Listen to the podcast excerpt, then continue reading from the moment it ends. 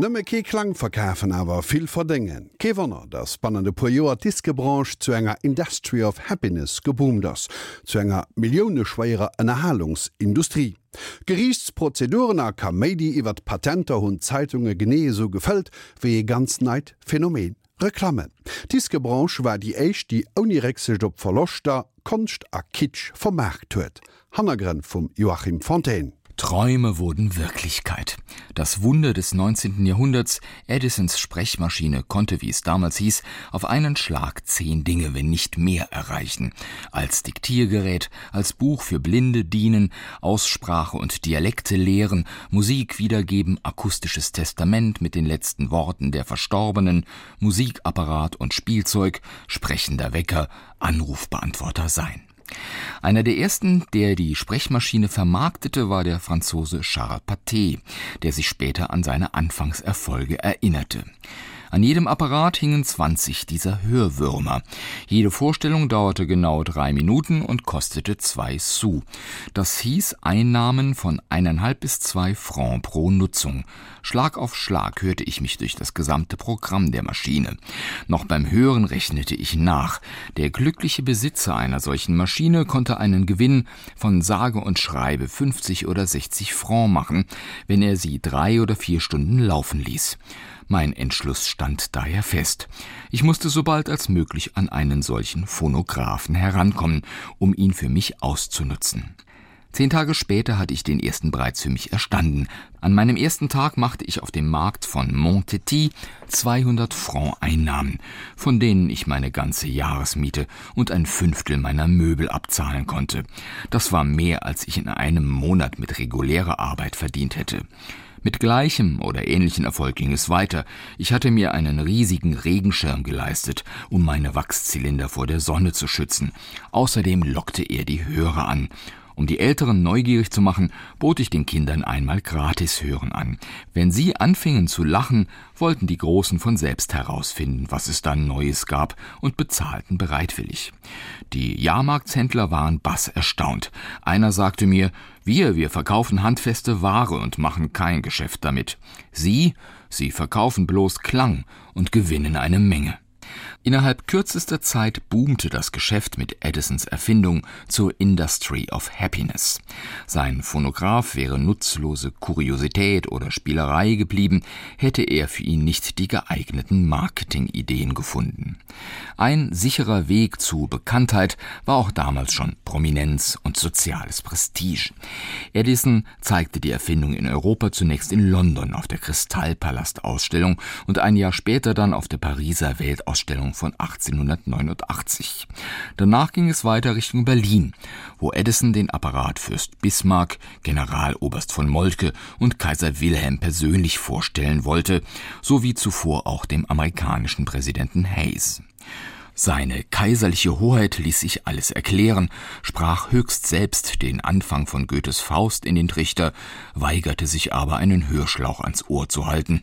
Der kleine Kronprinz immerhin trällerte, heil dir im Siegerkranz. Fürst Bismarck, verkündete die germanische Presse begeistert, habe dann diese Stimme des Prinzen sogar erkannt, und als er darauf aufmerksam gemacht wurde, dass der Phonograph dank seines Temporeglers auf Wunsch tiefer und höher, langsamer und schneller sprechen könne, bemerkte er lächelnd, dass er beim Karikieren vorzügliche Dienste leisten könnte. Es klingt unheimlich und komisch zugleich. Auch Wissenschaftler und Ärzte wurden aufmerksam. Körpergeräusche wurden zu Schulungszwecken aufgenommen, Patienten mit Musik beruhigt und in Straßenbahnen sollten die Ansagen von einem Starktonapparat kommen. Edisons Promotion Tour hatte noch einen weiteren Hintergrund. Sein Phonograph, der Walzenspieler, hatte jüngst Konkurrenz bekommen vom Grammophon, einem Plattenspieler, den Emil Berliner 1888 das erste Mal präsentiert hatte. Die Folge waren Gerichtsprozesse um Patente und Marktanteile, erst recht nachdem in Amerika das erste Victrola präsentiert worden war. Nach dem ersten Modell dieser Art benannt, waren die Victrolas keine Aufnahmegeräte mehr, sie mussten deshalb nicht mehr transportabel sein und konnten ihren Trichter, der damals als Ausgeburt technischer Hässlichkeit galt, im Innern verstecken. Außerdem boten diese Geräte weitaus besseren Klang als die Edison-Walzen. Thomas Mann gibt eine malerische Beschreibung in seinem Roman Zauberberg.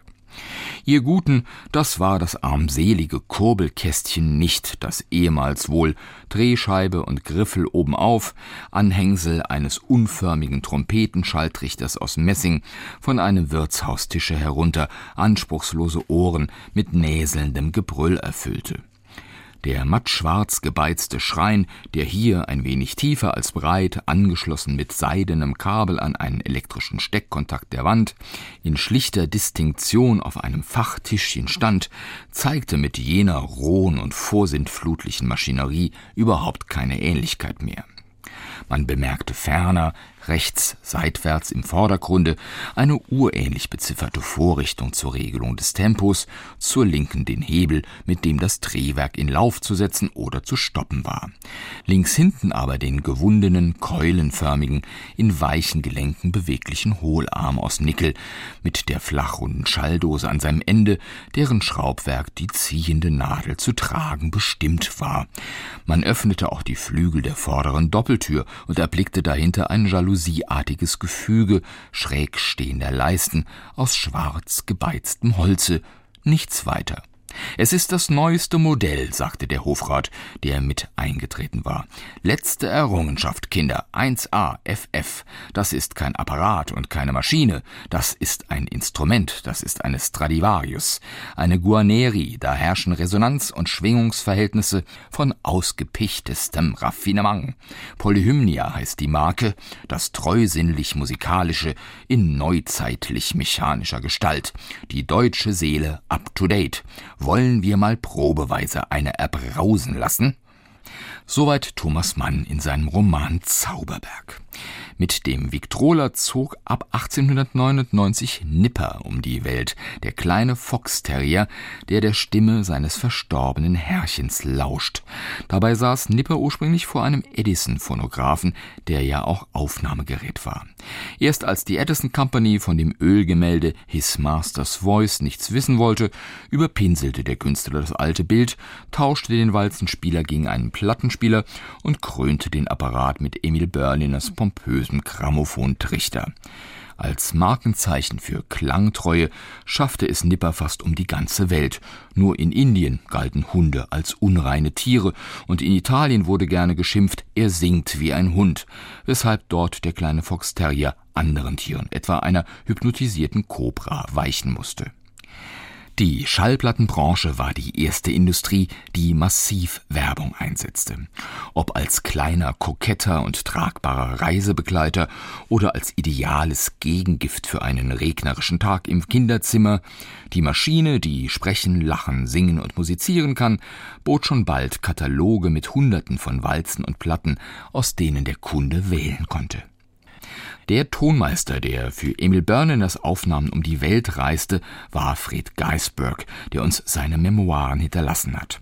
Das Gepäck bestand aus 30 Truhen voller Gerät plus einem 25-Dollar-Fahrrad mit Schlauchreifen, ein Notizbuch voller Adressen und Anweisungen in Burneners eigene Handschrift. Burneners vornehmlichstes Ziel war, seine Interessen vor Konkurrenten zu schützen, und ich als sein persönlicher Agent wurde mit den Geheimnissen des Aufnahmeprozesses vertraut gemacht. In sein Studio lockte Fred Geisberg die Londoner Music Hall Größen, die nach dem Lunch bei ihm vorüberspazierten. Zitat: Eine Kiste mit Starkbier war stets bereit, damit die Gäste auch lange genug blieben. Ich brauchte einige Zeit, bis ich mich an die Zahl der leeren Flaschen am Ende eines Aufnahmetages gewöhnen konnte. Einer meiner Künstler leerte bis zu sechs Flaschen, aber einige Damen lagen direkt dahinter auf Platz zwei.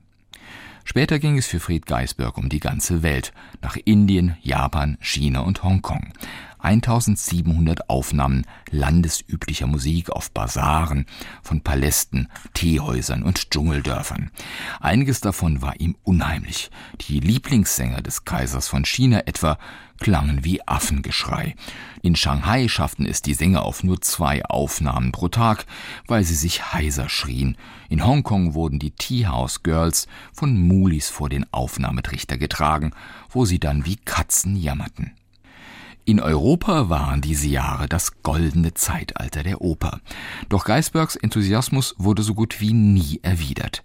Jedes Mal, wenn wir die großen Künstler angingen, lachten sie bloß und antworteten, dass das Grammophon bloß Spielerei sei. Erst 1902 konnte Geisberg einen jungen Tenor der Mailänder Skala überzeugen, dessen Aufnahmen ihn zum ersten Plattenstar der Musikgeschichte machen sollten, Enrico Caruso. Der Joachim Fontaine am Feature eine runde Sache.